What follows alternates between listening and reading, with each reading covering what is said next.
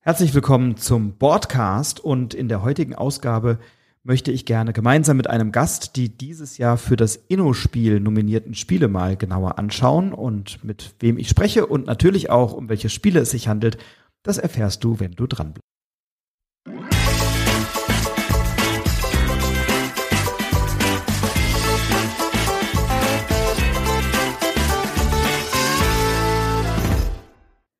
Ja, eine Folge haben wir schon gemeinsam aufgenommen und äh, das hat großen Spaß gemacht. Deswegen haben wir uns heute wieder verabredet zum Aufnehmen und bei mir zu Gast ist Nico Wagner. Hallo, lieber Nico. Hallo, das freut mich ja natürlich sehr, dass ich nochmal bei dir vorbeikommen darf.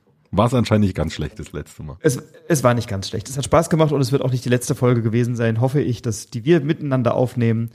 Ähm, genau, und heute sprechen wir mal über den Inno-Spiel Award, ja auch ein Award, der von einer Jury vergeben wird. Und was liegt es da näher, als mal ein Mitglied einer anderen Jury, um äh, als Gast sozusagen hier einzuladen? äh, ja, von mir aus, aber äh, am allerliebsten wäre es, wenn du mich einfach als äh, Rezensenten einlädst, sozusagen. Weil Ohnehin, man ist, ja, man ist ja nicht die ganze Zeit äh, äh, im Dienst quasi für die Jury, sondern das ist ja nur ein Nebenaspekt, wenn du so willst, meiner Spielerkritiker-Tätigkeit. Absolut. Und gleichzeitig, gleichzeitig ist es natürlich spannend, wie, wie sozusagen guckt man ja immer mit mehreren Augen auf, äh, auf die Geschichte drauf. Ähm, genau, der InnoSpiel Award. Wir haben auch einen O-Ton vom äh, Christoph Post, den wir, den wir gleich mit einspielen werden der Teil der Jury ist und selber auch Blogger, Content Creator, Podcaster, also der sich auch damit beschäftigt. Ähm, ja, Inno-Spiel wird jedes Jahr verliehen im Rahmen der Spielemesse am Tag vorher bei einer Pressekonferenz und soll seines Zeichens die Spiele küren oder auszeichnen, die aus Sicht der Jury besonders innovativ sind. Ähm, erstmal, wie, wie stehst du zu dem Preis oder zu diesem Gedanken? Ich finde den nämlich immer ganz, ganz pfiffig und ganz witzig gebe ich dir vollkommen recht. Ähm, ich finde es auch eine schöne Idee. Es gibt ja tatsächlich ein paar Spielepreise dann doch, die man vielleicht nicht immer alle auf dem Schirm hat. Also äh, gibt natürlich jetzt äh, Spiel des Jahres, aber der Esel nennt sich selbst zuerst. Ähm, es gibt auch noch den deutschen Spielepreis, wo dann die, die, das Publikum sozusagen abstimmen kann. Aber wir haben ja auch noch so Sachen wie den Graf Ludo, der die Illustrationen belohnt. Dann gibt's ja den Alibaba, der für Zwei-Personen-Spiele ist, den à la carte Preis vom Fairplay Magazin, wo es halt halt eben dann logischerweise nur um Kartenspiele geht. Ähm, dann gab es früher mal noch die Essener Feder, wo es um die Regeln geht. Und aus der ist, glaube ich, dann als der Preis eingestampft worden, ist eben auch dieser Inno-Spiel ähm, so im Nachgang entstanden. Und äh, klar, also ich freue mich immer, wenn Spiele innovativ sind. Warum also nicht auch mal den Fokus da lenken? Finde ich, finde ich super. Ich glaube halt, dass er leider noch etwas zu wenig Beachtung findet, aber das können wir ja jetzt hier mit so einer Folge gerne ändern. Genau, und ähm, in der Tat, also der Preis ist aus der Essener Feder hervorgegangen und äh, der Christoph hat uns auch ein bisschen was erzählt, wie die Jury sich zusammensetzt. Und ich würde sagen, bevor wir jetzt uns die drei Nominierten mal angucken, das sind nämlich dieses Jahr Wonderbook, dann die Reihe Echoes von Ravensburger, also Wonderbook von Abacus, äh, Echoes von Ravensburger und Hey Yo von Oink Games, würde ich sagen, lassen wir doch den äh, Christoph Post mal zu Wort kommen, der uns erstmal den Kontext ein bisschen gibt und einordnet, worum es bei diesem Award geht und auch wie bei einem Award oder bei einem ähm, ja, Preis, bei dem die Kriterien gar nicht so hart messbar sind, wie die da eigentlich abstimmen, worüber die entscheiden und was die Kriterien sind. Bleibt dran und hört mal rein, was der Christoph sagt. Jetzt haben wir ja schon ein bisschen über den InnoSpiel Award gesprochen und ähm, ich danke dir, lieber Christoph Post, dass du dir ein paar Minuten Zeit nimmst, uns mal zu erklären, was ist denn der InnoSpiel eigentlich genau? Ja, sehr gerne. Der InnoSpiel wurde vor ja, knapp fünf Jahren ins Leben gerufen, ist so die Nachfolge der Essener Feder, die bis vor fünf Jahren noch vergeben worden ist und soll insbesondere innovative Spiele die es ja immer mal wieder auch gibt, also auch regelmäßig in den Jahren, also ein bisschen in den Vordergrund rücken und auszeichnen. Wir haben das beste Spiel mit dem Spiel des Jahres äh, oder den äh, deutschen Spielepreis oder der Community-Preis, aber das innovativste Spiel wurde bisher nicht ausgezeichnet in Deutschland und das ist so die Idee dahinter. Das könnte ja sogar theoretisch das gleiche sein, oder? Also das Spiel des Jahres könnte auch das innovativste Spiel sein, oder schließt sich das irgendwie aus? Ja, klar, also das schließt sich definitiv nicht aus. Ähm, hat aber in der Vergangenheit bisher noch nicht funktioniert. Wie, wie setzt sich die Jury zusammen? Es sind ja einige illustre Menschen aus der Spielebubble sozusagen, Journalistinnen, Journalisten, Podcaster, ähm, die Diana Dört vom Spiegel, also eine sehr illustre Runde. Äh, Michael Blumöhr von Darmstadt spielt. Ähm, ja, wer hat diese Jury konstituiert? Wie setzt die sich zusammen? Wer entscheidet, wer da reinkommt? Also die, die Jury ist in Teilen aus der Essener Feder entstanden. Äh, da sind ein paar Leute aus der Essener Feder noch mit in die neue ähm, ja, Jury hineingekommen. Das Ziel war, ein möglichst breites Spektrum abzudecken. Also viele Leute, die, das ist bei Innovation ja auch nicht ganz unwichtig, halt auch möglichst ähm, lange schon in der Spieleszene drin sind, wissen, was gab es schon so an äh, Brettspielen, auch in den 70er, 80er, 90er Jahren ähm, aber eben halt auch eine, ja, eine, eine Breite abzudecken. Wir haben eine Händlerin dabei, äh, Journalistin hat es ja eben schon angesprochen. Wir haben jemand dabei, der auch teilweise redaktionelle Arbeiten macht äh, oder eben halt Blogger, YouTuber, Podcaster.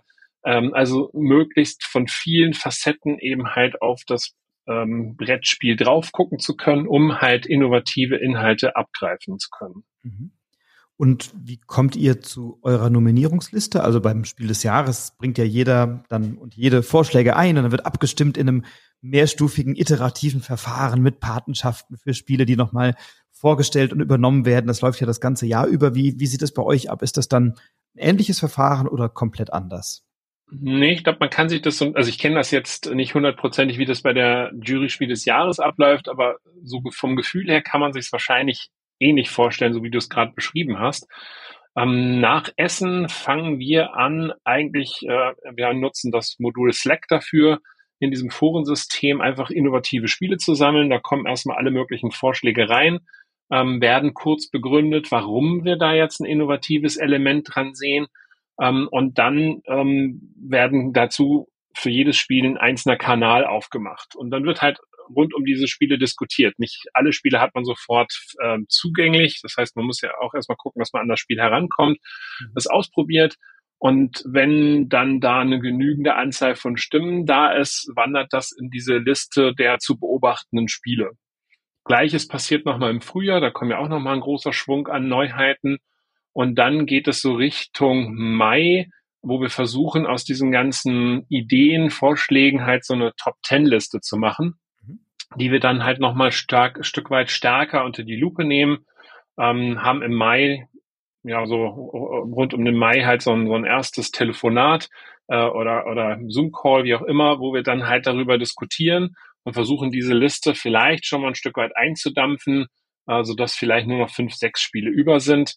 Und im Juni, ich glaube Juni, Juli, äh, das ist immer Unterschied, hängt ein bisschen auch von den Ferien ab, äh, ja, verkleinern wir diese Liste nochmal auf drei Spiele und haben dann einfach unsere Nominierten, die wir dann stehen haben, aus der dann eben halt der Sieger oder die Siegerin gekürt wird. Mhm. Und wenn, wenn ihr jetzt das innovativste Spiel kürt, schaut ihr dann aber trotzdem auch, dass es sich um ein gutes Spiel handelt. Also es reicht nicht nur innovativ zu sein, sondern es sollte dann auch schon eins, was Spaß macht ähm, und auch als Spiel selbst eine Qualität hat? Oder genügt euch wirklich eine Innovation, dass ihr sagt, ja, das Spiel an sich war mäßig, aber die Innovation war irgendwie cool? Also das Ziel sollte schon sein, dass das Spiel auch ähm, ja zumindest eine gewisse Qualität hat. Es muss jetzt nicht das Highflyer Superspiel sein. Äh, deswegen muss es jetzt nicht zwangsläufig das Spiel des Jahres sein. Auch nicht jedes Spiel des Jahres ist ja, ist ja komplett innovativ. Ähm, aber es sollte halt schon äh, eine Empfehlung darstellen. Also der, der InnoSpiel Award soll jetzt nicht einfach, ich sag mal, so ein, so ein äh, Preis sein, wo man jetzt irgendwie die skurrilsten Ideen dann auszeichnet, sondern es sollte halt auch schon etwas mitgeben, dass das ein gutes Spiel ist, was man sich auch eben halt zulegen kann.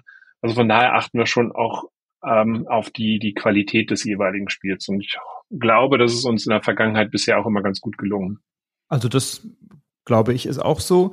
Ähm, aber testet ihr die dann auch mit unterschiedlichen Spielerunden? Also wenn so ein Spiel des Jahres Jurymitglied dann sagt, okay, jetzt haben wir unsere drei Nominierten, dann haben die ja noch mal äh, richtig Arbeit, diese Spiele noch in verschiedenen Konstellationen zu testen und wirklich auf Praxistauglichkeit und Wiederspielreiz und was weiß ich nicht was noch mal zu bewerten. Macht ihr das dann auch oder sagt ihr, nee, wir haben jetzt irgendwie die Meinung, jetzt spielen wir es noch ein paar Mal und dann können wir eigentlich zur Entscheidungsfindung schreiten? Also das müssen wir jetzt zum Glück nicht. Also wir müssen jetzt nicht den Innovationsgrad noch in unterschiedlichen Spielergruppen äh, ausprobieren und austesten, ob das jetzt mit der Familie, Kenner oder sonst wem äh, gut spielbar an der Stelle ist. Also das ist jetzt erstmal unser persönlicher Geschmack, dass es ein gutes Spiel ist. Und den Innovationsgrad, ja, da gehen wir natürlich dann in die Vergangenheit hinein. Das war ja das, was ich am Anfang so ein Stück mhm. weit sagte. Deswegen ist es gut, dass wir eben halt auch ein sehr breites und tiefes Wissen haben. Ähm, dann versucht man halt nochmal ähm, zu gucken, gab es so eine Idee schon oder in Ansätzen, haben wir was entdeckt, was äh, vielleicht eine bekannte Idee nochmal etwas anders umsetzt. Innovation kann sich ja sowohl über die Mechanik wie auch über das Material, wir hatten beispielsweise das Cool Runnings, mhm. äh, was wir ausgezeichnet haben, das war sicherlich jetzt nicht von der Mechanik das innovativste Spiel, aber dass jetzt hier schmelzende Eiswürfel waren, die eben halt das Spielmaterial darstellten, das war für uns jetzt ähm, eben halt ausschlaggebend. Und, und das haben wir tatsächlich, äh, das waren noch so Zeiten, wo wir uns auch physisch getroffen haben vor Corona. Äh, da haben wir im Restaurant äh, gesessen und, und diskutiert und wir haben es tatsächlich auch noch mal dort ausprobiert. Um, ähm, ja, ich sag mal, darüber nochmal zu fachsimpeln, äh, was uns da jetzt besonders dran gefällt, bis dann am Ende die Entscheidung getroffen worden ist. Also wir, wir machen das halt auch teilweise untereinander, dass wir dann eben halt die Innovationsgrade da nochmal bemessen und, und äh, schauen. Mhm. Also Spielmechanik oder Material, aber es nicht das Thema sozusagen muss innovativ sein. Passiert ja wenig, aber manchmal gibt es eben auch Spiele, wo man denkt, boah, das war thematisch noch nicht da. Könnte sowas auch eine Rolle spielen oder ist das eher nicht ein Aspekt, den ihr in Fokus nehmt? Ähm, ja, kann, kann man sicher, also will ich nicht ausschließen. Ich finde es nur wahnsinnig schwierig, jetzt tatsächlich noch neue Themen zu finden. Ähm, aber ausschließen würde ich es definitiv nicht. Mhm. Und jetzt gucken wir mal den Blick oder werfen wir mal den Blick, ohne dass wir natürlich deine Position da jetzt schon kennen, auf die aktuellen drei Nominierten, nämlich Heyo, Wonderbook und äh, Echoes. Das sind ja drei Spiele, die sehr unterschiedlich sind ähm, und auch ja durchaus unterschiedliche Zielgruppen ansprechen, möglicherweise einen unterschiedlichen Komplexitätsgrad haben. Ähm, wie findet man jetzt bei drei so doch unterschiedlichen Spielen dann zu einer Entscheidung, unabhängig vom Ergebnis? Tatsächlich ist es äh, eine Abstimmung, die stattfindet. Mhm. Das heißt, äh, wir äh, haben das Glück, dass wir in unserer Runde eine neutrale Person haben. Äh, die bekommt dann unsere Ergebnisse. Wir vergeben dann jetzt, wenn wir drei Nominierte haben, nochmal 3, 2, 1 an Punkten. Ähm, und bei uns, bei dem Moderator der Runde, den wir da seit Anbeginn haben, laufen dann die Ergebnisse zusammen und dann wird halt geprüft, welches Spiel hat die meisten Stimmen. Was dann auch immer schon mal vorkommen kann, dass dann zwei vorne liegen und dann gibt's halt gegebenenfalls auch nochmal ein Stechen. Mhm. Und, und, wie kommst du persönlich zu deiner Auffassung, ob jetzt Echoes äh, innovativer als Heyo oder Wonderbook innovativer als Echoes oder wie auch immer ist? Ist, ist das dann, es sind alles drei Spielprinzipien, die es so noch nicht gab. Also man kann sagen, alle drei nominierten Spieler haben einen hohen Innovationsgrad. Wie mhm. findet man aus so einer Auswahl einen Sieger? Wie gehst das du davor? das ist tatsächlich, glaube ich, am Ende eine, eine, eine gewisse Bauchsache. Ich glaube, dass Innovation sich sehr schwer in, in so eine Skala hineingießen lässt. Ja. Äh, dass das Spiel X jetzt einen Wert von 70 als Innovationsgrad hat und das andere 75. Ähm, ich glaube, das ist tatsächlich eher so eine Bauchsache, äh, wie gut einem das Spiel selber gefallen hat, was man vielleicht dann persönlich halt als außergewöhnlicher empfindet als bei den anderen äh, da hat aber jeder tatsächlich auch einen anderen subjektiven Blick drauf. Also wie bei anderen Jurys halt auch. Also auch bei dem, beim Spiel des Jahres äh, wird mit Sicherheit der Juror X äh, anders denken als die Jurorin Y und da fließen halt sicherlich auch persönliche Themen mit rein. Und ist aber schon auch so gedacht als, als Preis, so als, ich sag mal, als Auftrag an die Verlage oder an die Autorinnen und Autoren zu sagen, schaut euch doch dieses Prinzip mal an, diesen Mechanismus, ähm, möglicherweise könnt ihr den ja an anderer Stelle nochmal verwenden, weil uns hat er wirklich gut gefallen. Ist das so ein Impuls, der davon ausgehen soll? Also es wäre schön, wenn das so als Impuls da ist, aber eigentlich wäre der Impuls, den wir jetzt persönlich noch viel lieber setzen würden, äh, derjenige, ähm, guckt doch mal, was euch sonst noch so einfällt. Ne? Also mhm. das heißt, was gibt es noch an, an, äh, an Ideen, die es bisher noch nicht gab? Denkt auch vielleicht einfach mal etwas ungewöhnlicher äh, probiert einfach mal was aus, idealerweise dann in Kombination mit einem guten Spiel und ähm, macht nicht immer in Anführungszeichen den gleichen Einheitsbrei äh, oder die x-te Mechanik, äh, die wir jetzt überall schon kennen, äh, sondern halt guckt einfach, was, äh, wie man das Kulturgut spielt, dementsprechend halt noch mal ein Stück weiterentwickeln kann äh, und was Besonderes dort hineinbringen kann. Ich glaube, der Impuls ist wichtiger als jetzt nutzt das, was wir jetzt da ausgezeichnet haben und macht möglichst jetzt noch fünfmal das gleiche Spiel. Super, dann sind wir sehr gespannt, wer es dieses Jahr wird und wir werden jetzt hier gleich noch ein bisschen ähm, uns einen genaueren Blick äh, auf die Spiele mal wagen und uns die drei Nominierten mal etwas im Detail anschauen und werden dann mal gucken, welches dieser Spiele dann von der Inno-Spiel-Jury ausgezeichnet wird. Christoph, wann können wir mit einem Ergebnis rechnen? Also wo und wann wird es veröffentlicht für alle, die es nicht wissen? Äh, veröffentlicht wird es ähm, auf der Presse, im Rahmen der Pressekonferenz jetzt ähm, zu Beginn der Spiel. Das ist gar nicht mehr so lang hin, nämlich am 5. Oktober. Ähm, äh, in diesem Rahmen wird das, äh, wird der Sieger oder die Sieg, ja doch der Sieger am Ende verkündet. Ich glaube, beim Spiel gibt's ja gar keine männliche und weibliche Form. Nee. Ähm, und äh, die Preisverleihung ist äh, wie beim Deutschen Spielepreis dann am Mittwochabend. Da wird dann der Preis äh, tatsächlich auch nochmal physisch übergeben. Wunderbar. Dann schauen wir gespannt nach Essen und gönnen uns jetzt schon mal einen Blick auf die nominierten Spiele und sind gespannt, wer es wird. Ich wünsche ein gutes Händchen bei der Auswahl und ich freue mich, wenn wir uns auf der Spiel dann mal sehen, Christoph. Danke für deine Zeit. Ja, sehr gerne. Viel Spaß dann beim Weiterhören.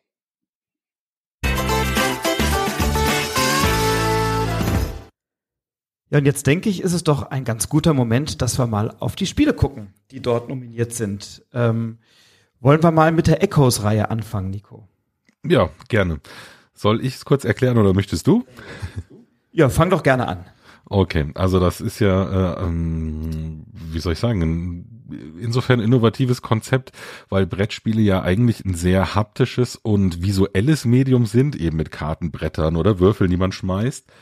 Und hier wird man ganz anderer Sinn angesprochen, denn es geht tatsächlich um das Gehör.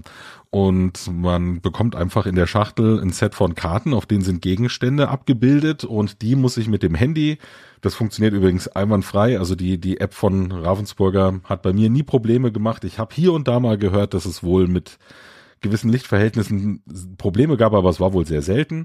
Ähm, also mit dieser App, die man dann hat, scannt man diese Gegenstandskarten ein und hört dann immer so kleine Soundschnipsel, die sind so, was weiß ich, lass es fünf bis zwanzig Sekunden vielleicht mal lang sein und ähm, dann muss man versuchen, die Story zu rekonstruieren. Und zwar muss man immer so Bündel von drei Gegenständen zusammenbringen, die dann für eine Szene stehen. Und immer wenn ich das geschafft habe, kriege ich noch so als Belohnung einen kleinen weiteren Schnipsel mit dazu. Und irgendwann sollte ich in der Lage sein, ähm, das, wie gesagt, komplett zu rekonstruieren und mir damit so ein bisschen das, das Hörspiel, die Hörgeschichte äh, erspielt zu haben. Und da entsteht dann natürlich Gespräch am, am Tisch und Diskussion, dass man sich denkt, ah, wo, wo passt das jetzt vielleicht hin oder mit welcher anderen Szene gehört das zusammen? Und es ist äh, logischerweise ein sehr story-basiertes Spiel. Also es lebt einfach tatsächlich sehr davon, dass man versucht, eine Geschichte mitzuerleben und vielleicht dann auch zu gestalten, als jetzt hier den, den großen Punktesalat zu haben, wie das sonst so ist. und ähm, ja, wir von der Jury fanden das auch ähm, entsprechend neu und ansprechend und haben es dann auch bei uns ja auf die Empfehlungsliste gesetzt. Ich würde nur vielleicht gleich dazu sagen, es ist jetzt kein Partyspiel. Also manche Leute denken ja, oh, das ist für ein paar mehrere Leute, wir hören da was und so, das könnte vielleicht witzig sein. Das ist nicht so meine Erfahrung. Also ich glaube, es ist eher ein Abend, wo man sich auch darauf einstellt, wir sind vielleicht nur so zu zweit oder zu dritt und dann höre ich wirklich auch manche Schnipsel mehrmals und so. Und das kannst du ja nicht nebenbei machen. So ein Partyspiel ist ja dann auch gerne mal so, dass man nebenbei sich noch unterhält, während man spielt. Das geht halt hier nicht, weil man muss halt immer zuhören. Also es fordert schon den absoluten Fokus. Ähm, aber dann kann man da auf jeden Fall eine interessante Stunde ungefähr, würde ich sagen, mit haben. Oder? Was ist deine Erfahrung? Also genauso. Ne? Wir haben es ähm, zu dritt und zu zweit gespielt und also erstens möchtest du ja diese Karten sehen und sortieren und dich dann darüber auch austauschen und zum anderen brauchst du halt diesen Fokus und du hörst ja manche Audioschnipsel auch mehrfach an und sagst, okay, jetzt hören wir den, dann hast du das noch so halberwegs im Ohr und denkst, ah, da war doch im Hintergrund irgendwie dieses oder jenes zu hören. Lass uns das nochmal mit dem vergleichen. Ah, was glauben wir denn, was war zuerst? Ach, guck mal, wenn da die Tür aufgeht und dann sind die Schritte da, dann ist der vielleicht erst durch die Tür gegangen oder keine Ahnung, jetzt mal als fiktives Beispiel. Ne? Ähm, und auch von der Story her ist es, glaube ich, nicht als Partyspiel konzipiert, weil es dann doch etwas beklemmender ist, zum Teil. Ne? Also zumindest die Geschichten sind ja nicht so die Partygeschichte, wo du sagst, ach Mensch, das war aber lustig. Also man kann man vielleicht bei einem Fall mal kurz so eine äh, Inhaltsangabe von Ravensburger äh, herziehen. Also bei der Tänzerin, das war der erste Fall, den wir gespielt haben, ähm, in einem schottischen Landhaus spukt der Geist eines jungen Mädchens. Das Echo der Vergangenheit birgt das Geheimnis ihres Todes. Was ist passiert? Also das ist jetzt auch nicht so ein Partyspiel, wo du sagst, komm, ähm, äh, spielen wir erst das und dann noch eine Runde Top Ten, sondern das ist dann schon auch beklemmend. Ja, total. Und es liegt aber auch in der hohen Produktionsqualität. Also man merkt einfach, dass Ravensburger schon seit Jahren jetzt äh, im Tiptoy-Geschäft ist und halt wirklich weiß, wie man mit Geräuschen irgendwie Szenen kreieren kann. Das brauchst du bei diesen ganzen Tiptoy-Produkten ja auch. Und es zieht einen schon wirklich rein. Und ähm, das habe ich nicht oft bei Spielen, muss ich sagen. Ich bin jetzt aber auch niemand, der, wenn er ein Buch liest, auf einmal laut loslacht, weil jetzt die Zeilen da gerade lustig waren. Also so einer bin ich sowieso nie. Aber ich habe das wirklich selten, dass ein Spiel mich reinziehen kann, so richtig dass ich so um mich rum alles vergesse. Und da muss ich sagen, bei dieser Schlussauflösung, die wir dann nicht spoilern, ähm, aber das, was du gelesen hast, lässt ja schon ein bisschen vermuten, dass es kein Happy End vielleicht hat, weil sonst wäre der Geist nicht da. Äh, da hatte ich dann, wie es aufgelöst worden ist, tatsächlich doch auch schon ein Kloß im Hals und deswegen ist auch die Altersangabe nicht verkehrt. Also es geht nicht drum, dass äh, Kinder, die jünger werden als äh, 14 steht, glaube ich, drauf, gell? Oder was sogar 16? Ich ähm, guck gerade noch mal, ich weiß es Ja, also 14 oder 16 war es auf jeden Fall und also das geht, nicht drum, dass es sonst zu kompliziert wäre, sondern man muss schon einfach mit der Geschichte umgehen können und deswegen war das ein relativ hohes Alter. Ich glaube, es war sogar 16. 14. Äh, 14, 14. Ich habe gerade geschaut. 14.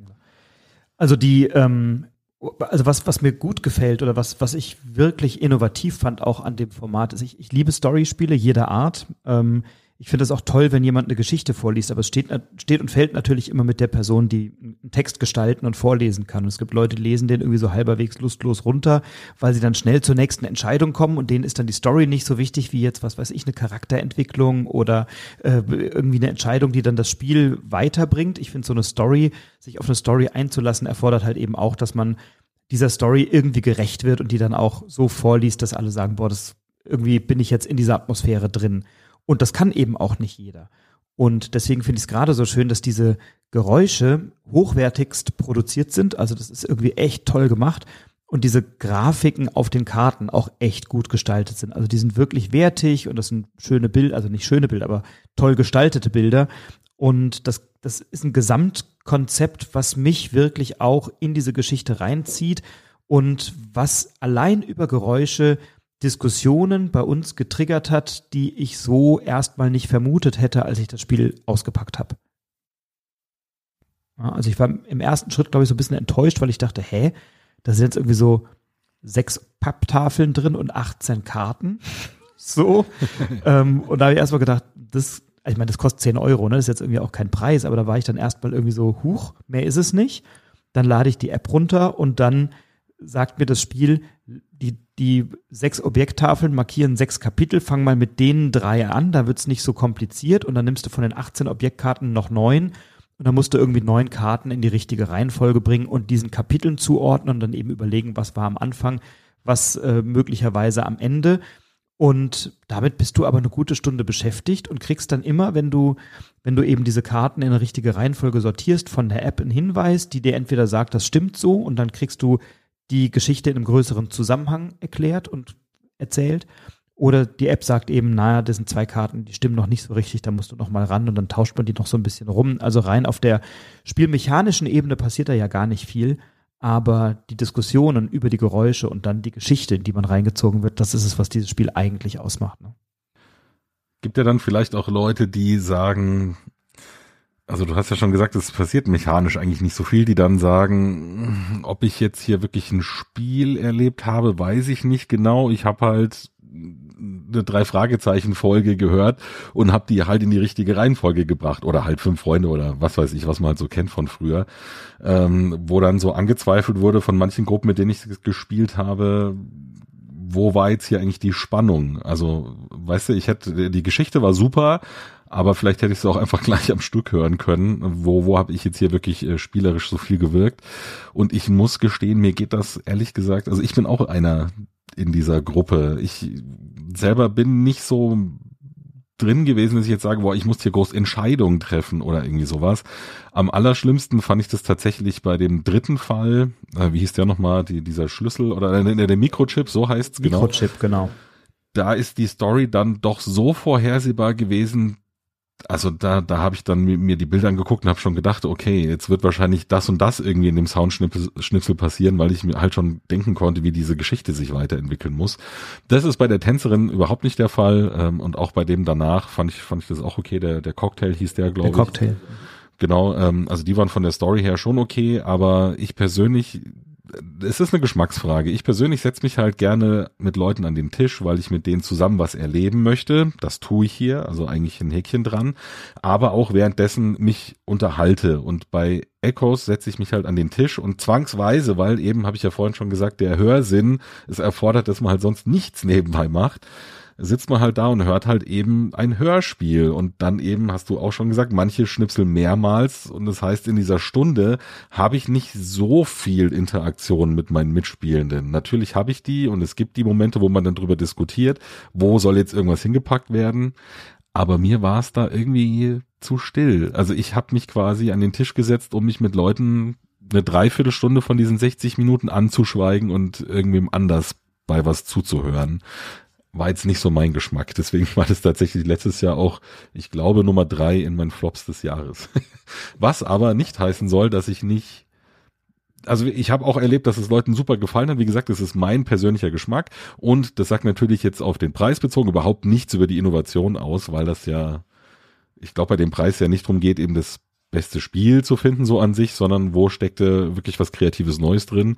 Und das kann man dem Spiel auf jeden Fall überhaupt gar nicht absprechen. Also das ist wirklich super innovativ gewesen und kannte ich vorher auch so noch nicht. Ist für mich, also ich habe es gerne gemacht, wir haben es zu dritt gemacht. Nach der ersten Runde sagte dann die dritte Person, ach nö, jetzt habe ich das ja kennengelernt, die anderen Fälle nenne ich es jetzt mal oder die anderen Geschichten brauche ich an der Stelle nicht. Ähm, meine Frau war dann auch immer, also immer wenn wir dann uns entschieden haben, was spielen wir jetzt noch in der nächsten Stunde, war das eigentlich nie so richtig eine Option, weil, also, ne, kann ja mal ein umfangreicheres Spiel auf den Tisch bringen oder ein Absacker oder sowas dazwischen, wo man sagt, das dauert jetzt so 45 bis 90 Minuten oder sowas. Und da war Echoes nie eine Option. Das heißt, ich habe die anderen dann irgendwie solo gemacht.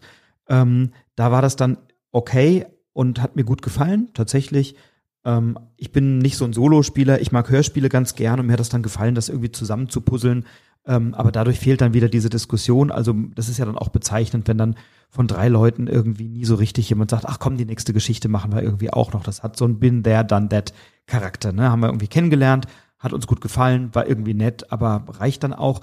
Wobei ich jetzt irgendwie schon auch der Vollständigkeit halber den neuen die neue Geschichte kennenlernen möchte. Nicht wegen der Spielmechanik, sondern weil mich die Geschichte dann interessiert. Äh, der Ring ist das jetzt, glaube ich, gell? Es gibt schon eine neue, die Violine dann. Ach, schon wieder eine neue. Ah, okay. Die kenne ich tatsächlich auch noch nicht. Ja, aber also mir ging es ähnlich. Ich habe ja dann auch meine äh, Spielerunden immer gefragt, hier, ich habe noch zwei andere, wollt ihr die mal ausleihen? Dann auch so, ach, nee, äh, passt schon. Also das kann ich schon irgendwie nachvollziehen. Eine positive Sache möchte ich noch erwähnen, die für uns vielleicht wie eine Nebensächlichkeit äh, sich erstmal anhört, aber wir sprechen ja oft bei Spielen drüber, wie sieht's eigentlich mit Fehlsichtigkeiten aus, also Rot-Grün-Schwäche und solche Sachen. Und das ist ja an der Stelle hier mal ein richtig cool inklusiver Titel, weil das ist ein Spiel, das können tatsächlich auch mal vielleicht sogar erblindete Menschen spielen. Wie cool ist das denn? Also ich kenne sonst, glaube ich, keinen Brettspiel oder wenig vielleicht, wo es mal um Fühlen geht, sowas möglicherweise. Aber das ist ja auch mal ein Spielprodukt, was auch Leute mit einer Sehbehinderung super spielen können. Finde ich auch einen coolen Aspekt, den man, glaube ich, nicht ganz ignorieren darf. Das ist also tatsächlich gut, dass du es ansprichst. Das ist was, was mir auch positiv aufgefallen ist, weil du brauchst ja nur jemanden, der diese Karten dann sortiert. Und dann kann man eben sagen, auf der Karte ist ein Schlüssel abgebildet oder eine Tür oder was auch immer. Und dann geht's, also mhm. auf den Bildern selber gibt es keinerlei Informationen, die diese Geschichte stützen, ne? außer irgendwie dieses Kernmotiv dieses, dieser Karte. Ähm, und dann braucht es ja nur jemanden, der die App einscannt und dann kann man darüber sprechen, was man so im Kopf hat. Und meine, das Spiel wurde entwickelt von zwei Leuten, die sich mit so Story-Spielen auch gut auskennen. Der eine ist Matthew Dunstan, der auch diese Adventure Games mitentwickelt hat, die bei Cosmos äh, erschienen sind. Ähm, und Dave Neal, der bei Unlock doch die eine oder andere Geschichte ja mitentwickelt hat. Also zwei Leute, die sich damit auch ganz gut auskennen. Ja, dann haben Was wir doch, noch nominiert, genau. Genau, da haben wir doch über Echoes gesprochen, der Vollständigkeit halber, also bei ähm, Board Game Geek mit 6,7 bewertet, Komplexität 1,28, also sehr gering. Ähm, also kein großer, keine große Einstiegshürde an der Stelle. Du packst 24 Karten aus, bringst in die richtige Reihenfolge und hörst dir die Soundstipsel an. Gesamtrang 5309 und wir drücken natürlich die Daumen wie bei allen anderen Kandidaten auch. Und einer davon ist Hey Yo von Oink Games und jetzt hätten wir es eigentlich so machen müssen, vielleicht, dass ich das erste vorstelle, weil zu Hey Yo kann ich überhaupt nichts sagen. Das darfst du wieder übernehmen, denn ich habe bestimmt 25 Leute gefragt, ob die das haben, ob, ob sie das kennen oder schon mal gespielt haben. Oink Games stehen ja für so kleine, sehr kompakte Spiele in kleinen Schachteln, so wie Startups oder Fake Artist Goes to New York oder eben das jetzt auch für das Spiel des Jahres nominierte Scout, das in aller Munde ist und viele andere coole Spiele. Und jetzt gibt's eben Hey Yo von Takashi Saito von Oink Games ähm, mit einer 6,4 bei Board Game Geek bewertet und einer Komplexität von 1,0. Also entweder haben die alle nicht abgestimmt oder es ist so einfach. Und es liegt auf Rang 9589. Und was ich sagen kann in einem Satz ist, ähm, es gibt irgendein Rhythmusgerät, das eine Melodie oder einen Rhythmus spielt. Ich glaube, es ist ein Rhythmus und immer auf Signal spiele ich irgendwelche Karten aus. Viel mehr weiß ich nicht und äh, bin auch jetzt nicht dran gekommen. Da darf ich mal an dich übergeben, Nico. Du willst dich äh, über mich übergeben? Was Auf gar keinen Fall. Ich möchte das, die Vorstellung, die weitere Vorstellung des Spiels an dich übergeben, also bitte. An dich, an dich. Ja, ja, klar. Äh, yo, ähm, yo, passt sogar schon. Also, du hast ja schon richtig gesagt, da ist so ein ganz kleiner Apparat mit drin in dieser sowieso schon total kleinen Oink Games Schachtel. Die sind ja immer also wirklich mini. Äh, ich kann es jetzt, ich zeig's mal hier mit Händen im Podcast. Ne? Die Spielträumer machen das auch immer. Viele Grüße an der Stelle. Die ist so klein, die Schachtel. Guckt mal her. Äh, auf jeden Fall, da sind eigentlich nur ein paar Karten drin und dieser ganz kleine schwarze Apparat, der ist vielleicht Daumennagel groß oder so. Also wirklich nicht, kein großes Gerät. Und das ist im Prinzip eine Beatbox-Maschine. Also da hast du eigentlich nur einen An- und Ausknopf und einen ganz kleinen Lautsprecher drin. Und dann kommt da immer ein Beat raus. Ich kann ja jetzt mal versuchen, mich zum Affen zu machen. Also es ist immer so ein Beat und am Schluss so ein Pfeifton. Also es geht ungefähr so dim dim dim dim dim dim dim pfeif. Und immer wenn es pfeift, musst du dann eine von diesen ebenfalls im Spiel drin liegenden Karten ablegen. Was kann man jetzt auf diesen Karten sehen? Da ist immer so eine, Mediziner wird vielleicht sagen, eine Nulllinie, also so eine, so eine Herzlinie, in dem Fall ist es natürlich eine Beatline, ähm, die auf diesen Karten immer drauf ist und dann hat die äh, immer noch ein von vier Gott, wie sagt jetzt ein Rapper, äh, ausrufen oder so, also so ein Hey oder ein Yo oder irgendwie sowas ist dann da immer noch mit drauf in, in verschiedenen Farben. Also wir haben vier Farben, passend zu diesen Yos, Heys und wie die Dinger heißen. Und eigentlich möchten wir dann kooperativ schaffen, dass wir möglichst passende immer zusammen in, in Reihen legen, weil dann kriegen wir dafür am Schluss Punkte, wenn der Beat quasi nie äh, ja schlecht unterbrochen gewesen ist und mehr eine Kakophonie gewesen ist als ein guter, ein guter fetter Beat. Und das Entscheidende ist halt eben, dass wir diesen Zeitdruck haben, dass wir immer, wenn es pfeift, ich weiß nicht, wie lange wird dieser Beat laufen, drei, vier Sekunden, dann kommt immer wieder dieser Pfeifton, es läuft in so einem Dauerloop und immer wenn der Pfeifton kommt, dann muss ich eine Karte hinlegen. Und dadurch kann ich natürlich nicht lange überlegen, welche von meinen Handkarten kann ich jetzt passend in diese, in, in diesen Beat reinlegen, damit wir möglichst gut punkten. Und das war's eigentlich an sich schon. Also man spielt dann äh, eben eine gewisse Zeit, bis da vorbei ist und dann schaut man, wie viele Punkte man geschafft hat. Man kann das auch noch in der Team-Variante, sind genug Karten dafür drin, in zwei verschiedenen Rückseitenfarben. Man kann das in der Team-Variante gegeneinander spielen, dann geht's einfach darum, welches Team schafft das zuerst. Ähm, aber im Prinzip war's das. Also nochmal ganz kurz zusammengefasst, es läuft ein Beat, der gibt eine Zeit vor und ich versuche Karten so abzulegen, dass sie möglichst gut zusammenpassen und eben immer genau zu der Zeit. Und vielleicht noch so als kleine Kritik, obwohl mir das Spiel an sich gut gefällt. Vielleicht kannst du da ja was zu sagen. Da bin ich mir nicht ganz sicher und ist jetzt wirklich no offense an, an die Jury, aber ich bin mir bei dem Spiel nicht sicher, wo die Innovation ist. Weil solche Spielmechaniken an sich, die haben wir schon ganz oft gesehen, nur dann muss ich halt vielleicht eine Sanduhr umdrehen und wenn die Sand durch, äh, die, die, der Sand durch ist, muss ich was machen oder so. Also dieses in Echtzeit auf einem bestimmten Zeitpunkt was zu tun, kooperativ, kenne ich tatsächlich schon oft und dann bin ich mir nicht sicher, ob es halt reicht, dass da einfach jetzt so eine kleine Soundmaschine, was ja mehr ein Gimmick ist, drin ist, um es für einen Inno-Spielpreis zu nominieren. Da würde ich mich tatsächlich wundern, wenn das dann am Schluss gewönne. Also ich habe ein paar YouTube-Videos dazu gesehen und habe mich gefragt, ist das immer der gleiche Beat oder gibt es da verschiedene zur Auswahl? Nee, das ist nicht wie bei Badesalz die, die Beatmaschine oder wie das damals in dem Sketch hieß, sondern das ist. Da ist er ja, der Lambada. genau. Ohne den hätte ich ihn nicht genommen. Äh, auf jeden Fall, äh, das ist immer nur der gleiche, ja. Okay. Äh, und ich, ich glaube, in der, in der Anleitung, ich habe das on online gefunden, gibt es dann die Möglichkeit auch zu sagen, naja, mach's doch halt zu eigener Musik, die du irgendwie hörst oder so. Ja, eben, was ja also, so ein bisschen meinen Punkt äh, unterstützt. Ich könnte es auch mit irgendwas anderem machen, wie zum Beispiel einer Sanduhr oder so. Und dann hatte ich halt, wir spielen was kooperativ auf Zeitdruck schon mehrmals. Also ich, wie gesagt, ich finde das Spiel an sich nicht schlecht. Ich weiß nur nicht so, ich habe nicht so ganz verstanden, was es bei dem Preis quasi sucht also ich kann zu dem Spiel nichts sagen, ich habe es nie gespielt, deswegen enthalte ich mich da mal einer Perspektive. Ähm, bei dem, was ich gesehen habe und gehört habe, spricht es mich nicht an. Und äh, in der Tat, irgendein Trigger, um in einem bestimmten Rhythmus oder in einer bestimmten Geschwindigkeit etwas zu machen, da gibt es natürlich irgendwie viele andere Spiele. Und vielleicht ist es dann eben doch dieser, diese kleine Beatmaschine, die da mit drin ist. Also wir drücken auch Hey Yo die Daumen von Oink Games. und ähm, ja, sind gespannt, wie es abschneidet. Ja, aber vielleicht noch ganz kurz, äh, jetzt kommt es vielleicht ein bisschen schlecht weg, weil ich jetzt so rumge, rumgekrittelt habe an der, an der Frage, gehört es in diese Kategorie rein, was, was diesen Preis angeht? Also ist es innovativ, aber das Spiel an sich ist schon cool, muss ich sagen. Also ich habe zum Beispiel äh, einen Tisch gesehen, da saßen eher, äh, sagen wir mal, wie man es heute so ausdrückt, alte weiße Männer zusammen und es dauerte halt vielleicht eine Minute, währenddessen immer dieser Beat lief und die gespielt haben und irgendwann saßen echt alle diese alten weißen Männer, so um die 50, sagen wir mal, saßen am Tisch und haben so mit den Hüften mitgewackelt und halt dann auch immer so, uh, uh, yeah. Und also die sind halt wirklich dann auch da drin gewesen und so. Also das erzeugt nice. schon richtig coole Momente, die, die super viel Spaß machen. Also da, da, das, das ist überhaupt nicht das Problem. Das spiele ich tatsächlich immer mal wieder gerne mit. Das ist jetzt nichts, was man einen ganzen Abend spielt oder so. Das muss man sich dann schon auch klar sein. Aber das Spiel an sich ist schon, schon süß. Das kann man sich schon mal angucken. Also es ist schon witzig, was das dann mit dem Tisch macht, wenn es dann gespielt wird. Weil irgendwie Musik einen doch nochmal anders packt als jetzt vielleicht eine Sanduhr oder so. Aber also, wie gesagt, es geht mir nur um diese Frage, ist das wirklich innovativ an sich, einfach nur das mit einem Beat zu machen. Also ich freue mich drauf, das auszuprobieren. Ähm, und da, da dauert ja, glaube ich, auch eine Partie nicht lange. Die dauert nee, ja nee. drei Minuten oder zwei Minuten oder irgendwas, keine Ahnung, oder? Ja, ja, ja genau, irgendwie sowas war das, ja. Genau, und dann äh, ist das doch super als äh, Wartespiel, bis der fünfte noch kommt für die Spielrunde oder bis dann irgendwie der erste schon seinen Bus bekommen hat oder so.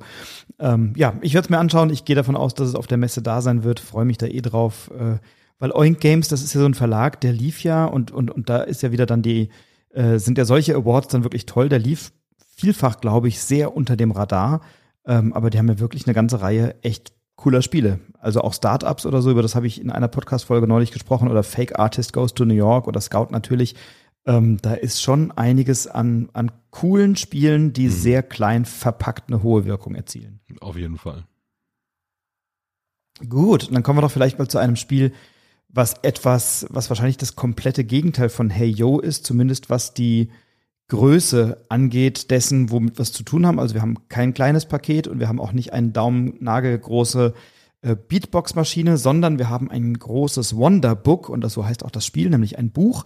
Das Spiel ist äh, hier bei Abacus Spiele in Deutschland erschienen von Martino Chiacchiera der auch bei Deckscape mitwirkt, bei De Detective, bei Similo und natürlich bei Witchstone mitgemacht ja, genau. hat, mit Rainer Knizia zusammen, was ja auch auf der Empfehlungsliste zum Kennerspiel war, ein großartiges Spiel. Äh, und Michele Piccolini und äh, die Grafiker oder Illustratoren Dario Cestaro und Miguel Coimbra, die bei Seven Wonders und Seven Wonders Duel und Small World ja auch ähm, grafisch schon einiges vorgelegt haben. Äh, die haben jetzt eben Wonderbook veröffentlicht äh, bei Abacus mit einer Wertung von 7,8 und einer Komplexität von 2,11. Ist es insgesamt auf dem Rang 3621 bei Boardgame Geek und im Familienspielsegment äh, auf Rang 1024. Und ähm, ja, das ist, glaube ich, ein ganz guter Sweet Spot, so kurz nach Karak oder so, als Family Dungeon Crawler, ähm, wo sich die Familie trifft und erst einmal hat jeder einen Charakter mit einer relativ einfachen Fertigkeit. Also, ne, wir sind in einem Dungeon Crawler, ähm, wir haben dieses Wonderbook bekommen oder äh, gefunden und haben eine Geschichte, dass wir als Teenie-Gruppe, junge Freunde zusammen ein Abenteuer erleben. Und dieses Abenteuer führt uns eben in eine abgelegene, ich glaube, Höhle oder irgendwie in einen Dungeon auf jeden Fall rein. Und der spielt erstmal physisch auf der Rückseite dieses Buches. Und ich habe in Wonderbook insgesamt sechs Kapitel und jedes dieser Kapitel markiert eben einen Teil der Geschichte. Und der erste Teil spielt eben im Inneren dieser Höhle oder dieser, dieses Dungeons. Und dann bewege ich mich so über den Plan und man fragt sich erstmal so, hm, was passiert denn hier eigentlich und wie geht denn das? Also man kommt total schnell rein. Das Spiel ist ratzfatz erklärt, sehr schnell verstanden und dann habe ich eben so verschiedene ähm, Aktionen. Ich habe so drei Aktionen pro Runde und mit denen kann ich irgendwie klassisch ein Feld weiterlaufen, einen Gegenstand machen, einen Angriff durchführen, wenn ich kämpfe, einen Gegenstand austauschen, also was man so klassischerweise in solchen Dungeon Crawlern ganz gut kann. Es ist kooperativ und dann bewege ich mich so über diesen Spielplan und diesem Kartenset, das dann im ersten Kapitel steckt, gibt's immer mal wieder so ich sag mal so Entscheidungs- oder so Aufgaben, die, nicht Entscheidungen, sondern eher so Aufgaben, die ich erfüllen muss.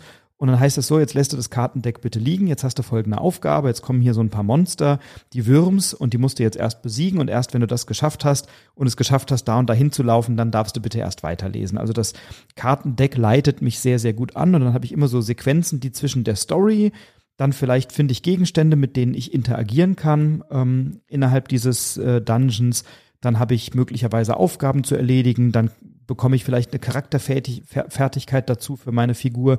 Ähm, und, und werde dann so nach und nach durch diese Geschichte gelotst und dieses erste Kapitel, und ich denke, so viel kann man spoilern, weil es ist überall zu sehen, dieses erste Kapitel äh, oder dieses, ja, dieses erste Szenario findet eben auf der Rückseite des Buches statt.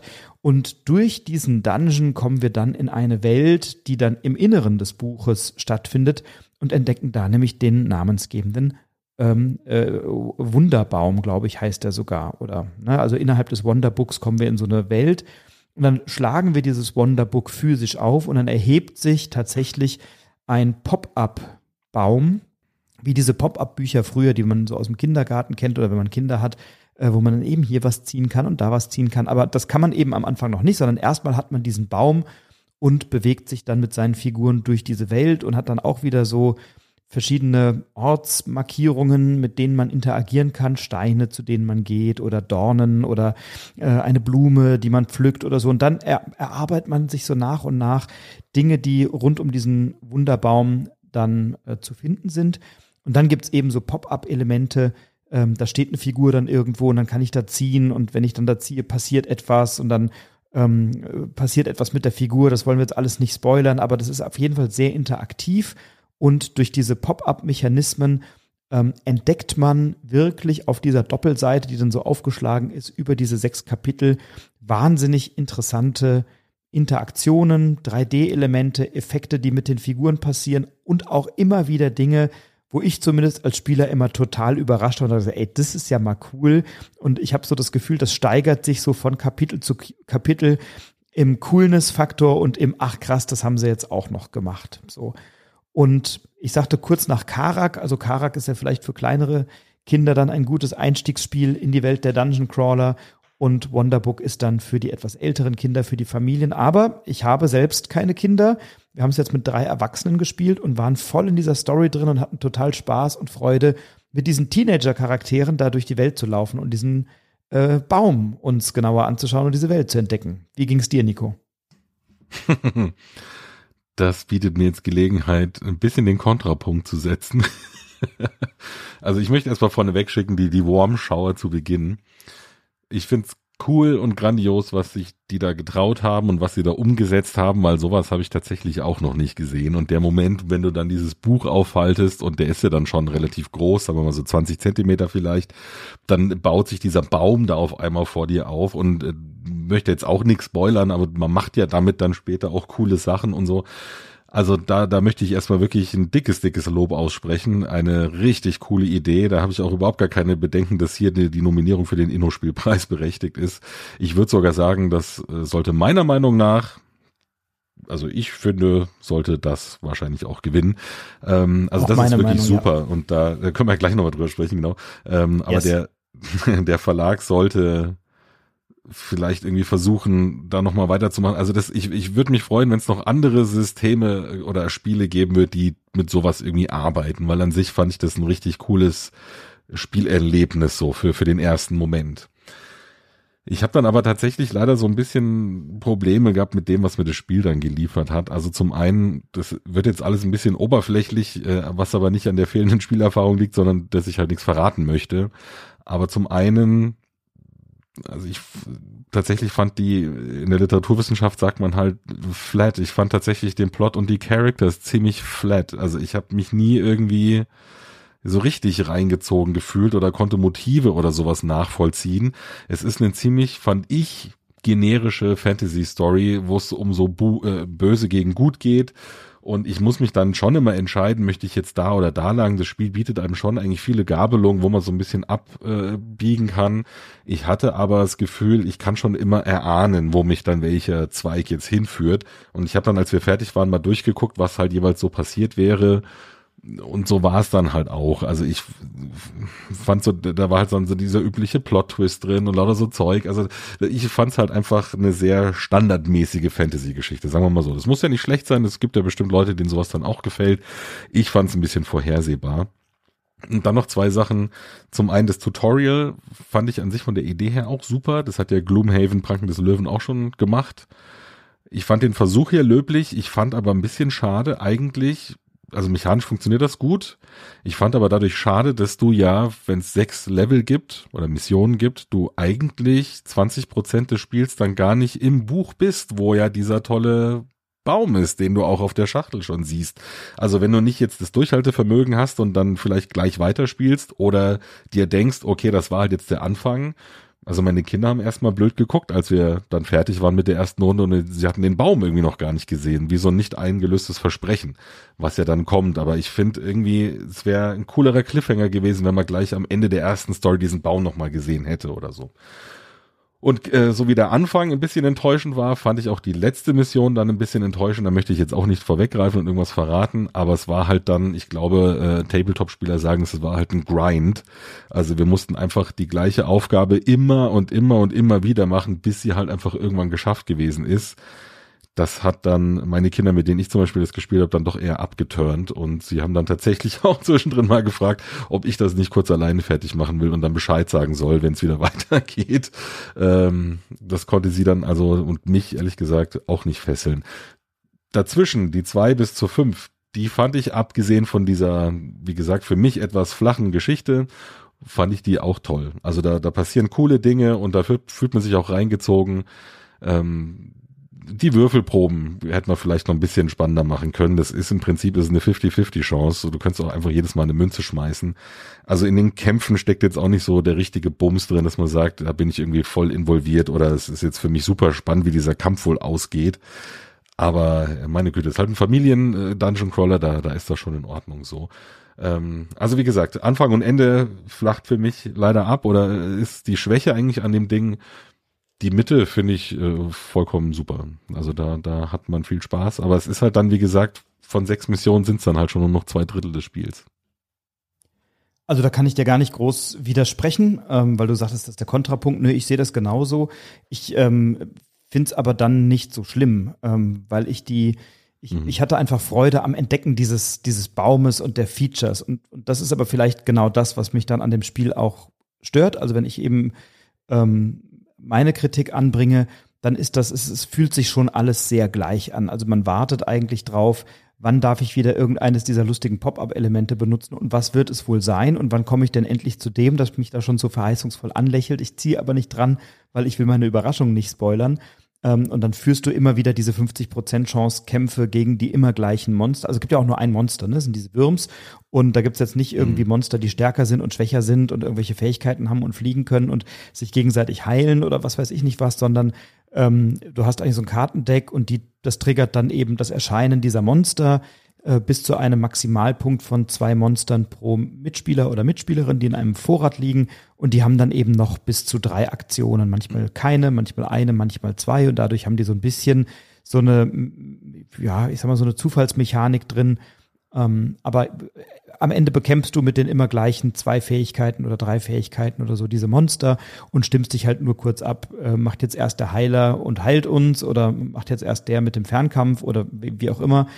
Ähm, und da gibt es so ein paar Elemente, dass man so Funken einsammeln kann, die dann noch Elemente haben, dass man so Bücher mit so Zaubern oder so Einmalfertigkeiten einsammelt und so. Und das bringt dann schon ein bisschen Abwechslung.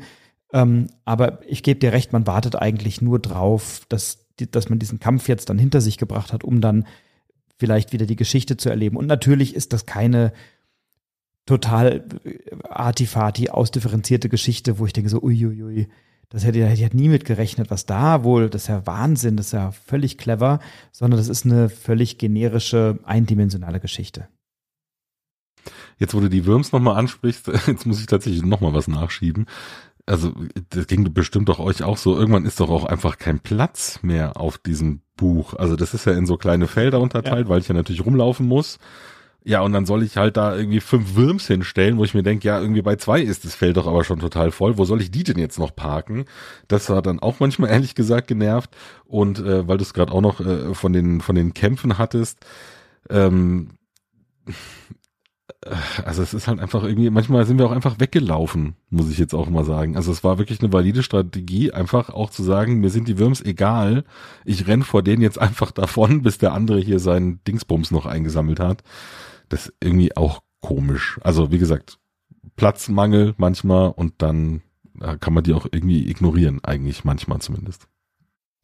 Ja, es gibt so ein Feld, das kann man, glaube ich, erzählen, weil es recht früh offensichtlich ist, das in so einer Höhle stattfindet. Und die ist halt irgendwie äh, so ein kleiner Vorsprung an diesem Pop-Up-Baum und dann stehen da irgendwie fünf dieser Würms irgendwie drin. Und dann haben wir gesagt, okay, wir können die jetzt nicht da alle reinquetschen, wir müssen jetzt hier mal an der Seite irgendwie so ein Feld aufmachen, dass das dann ja. markiert. Und dann musste das auch wieder im Blick behalten und so. Weil sie ne? stehen ja auch nicht, sie fallen ja dann auch ständig um. Wenn sie wenigstens da ja, stehen ja, würden in der Höhle, wäre es ja okay, aber das tun sie ja nicht. Und und noch ein Kritikpunkt, der mich äh, zuweilen etwas genervt hat. Wir haben einen relativ großen Esstisch bei uns zu Hause, an dem dann auch immer gerne gespielt wird. Und ähm, wir haben das zu dritt gespielt und dann gab's immer so Dinge, wo wir sagen, wir müssen uns das jetzt mal genau angucken. Ne, da gibt's so Dinge, mit denen du interagierst und dann ist aber nicht sofort eindeutig, welches dieser Felder oder was auf dem Plan ist denn jetzt grafisch damit gemeint und dann muss man sich das mal genauer angucken und so. Und da gibt es entweder zwei Möglichkeiten. Entweder man läuft halt um den Tisch rum, um sich dieses Wonderbook genau anzugucken, von allen Seiten zu betrachten. Und wenn das dann drei Leute machen, dann ist das halt irgendwie unmuckelig, wenn da die ganze Zeit irgendwie drei Leute über diesem Buch hängen. Und wenn du es drehst, fallen halt diese ganzen Figuren permanent um und übereinander und so. Mhm. Das heißt, wir haben uns also dann irgendwann davon Abstand genommen, das möglichst zu bewegen und haben uns dann eher bewegt. Und habe ich irgendwie gedacht, jetzt muss ich ja dreimal um dieses Buch rumlaufen um irgendwie einen kleinen Farbklecks zu finden auf dem Ding. Also gibt schon auch Elemente, die mich dann so ein bisschen genervt haben. Aber alles in allem hat mir diese Pop-up-Mechanik und diese Interaktion mit dem Buch total gut gefallen. So und ich würde jederzeit, wenn es davon eine Erweiterung oder ein zweites Wonderbook gibt oder so, das würde ich jederzeit spielen.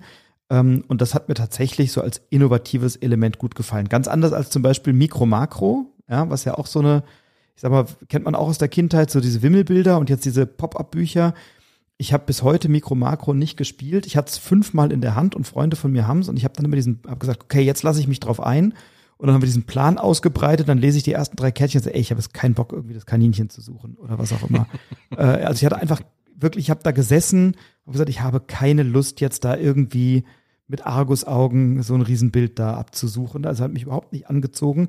Und bei Wonderbook, da wird in mir schon dieser dieses Spielkind getriggert, dass ich denke so, oh geil, irgendwo kann ich gleich ziehen und ja, irgendwo entdecke ich noch was und ähm, boah, und, und dann gibt's ja auch so Elemente, dann, dann ähm, gibt's so eine Schatztruhe, die beigelegt ist, da ist dann was Cooles drin, wenn man die öffnen kann oder dann gibt's so Elemente, wo die, wo dann relevant ist, wo die Figuren auf dem Feld stehen und wie die dann mit diesen Pop-up-Elementen interagieren und so. Und da wird halt in mir so dieses Spielkind getriggert. Und das habe ich nicht so oft bei Spielen. Und bei allem, was wir auch als Vielspieler vielleicht da finden und sagen, ja, das haben andere Spieler schon besser gelöst und so, ähm, waren das so Elemente, wo ich dachte, oh komm, wir machen noch ein Kapitel, ich will jetzt irgendwie rausfinden, was da ist. Und ich habe irgendwie auch Bock gehabt, so dieser kleine Abenteurer zu sein, der jetzt mit seinen Freunden durch den Wald läuft und dann irgendwie äh, in den Wurzeln des Baumes irgendwelche fancy Dinge entdeckt. Also das hat bei mir dieses Spielkind voll rausgeholt und voll getriggert. Und das finde ich schön, wenn ein Spiel sowas schafft. Auf jeden Fall, da muss ich dir total zustimmen. Ähm, also das macht was her und man entwickelt richtig Spiellust. Es hat diesen ja, mittlerweile schon ein bisschen abgedroschener Begriff, aber diesen Aufforderungscharakter und die Tischpräsenz. Die da Tischpräsenz, da ist eigentlich müsste man mal so ein Euro in so eine Wortspielkasse werfen oder so eine ja. Phrasenschwein, ne? Die Tischpräsenz, da war sie wieder. also aber ja, sie, sie grandios, deswegen äh, wirklich auch nochmal, habe ich ja am Anfang schon gesagt, ein Lob für den Verlag. Ich würde gerne äh, gerne da irgendwie mehr sehen. Und natürlich konnten sie das Problem nicht lösen, weil das hat bisher noch gar keiner gelöst. Also das ist ja wirklich was Neues. Deswegen ist es ja auch so gut für diesen Inno-Spielpreis. Ähm, ich fände halt schön, wenn sie irgendwie die Probleme, die sich jetzt beim ersten Durchlauf, bei der ersten Runde ergeben haben, und dann, es fühlt sich ein bisschen an wie so eine Alpha-Version. Vielleicht gibt es ja irgendwann eine Beta-Version oder dann doch mal ein noch ein bisschen weiterentwickeltes Spiel, was mit dem Prinzip funktioniert. Ähm, ja, aber ansonsten, also ich gebe dir schon recht, das, natürlich ist das sehr spaßig erstmal, aber ich sehe halt noch Kinderkrankheiten. So.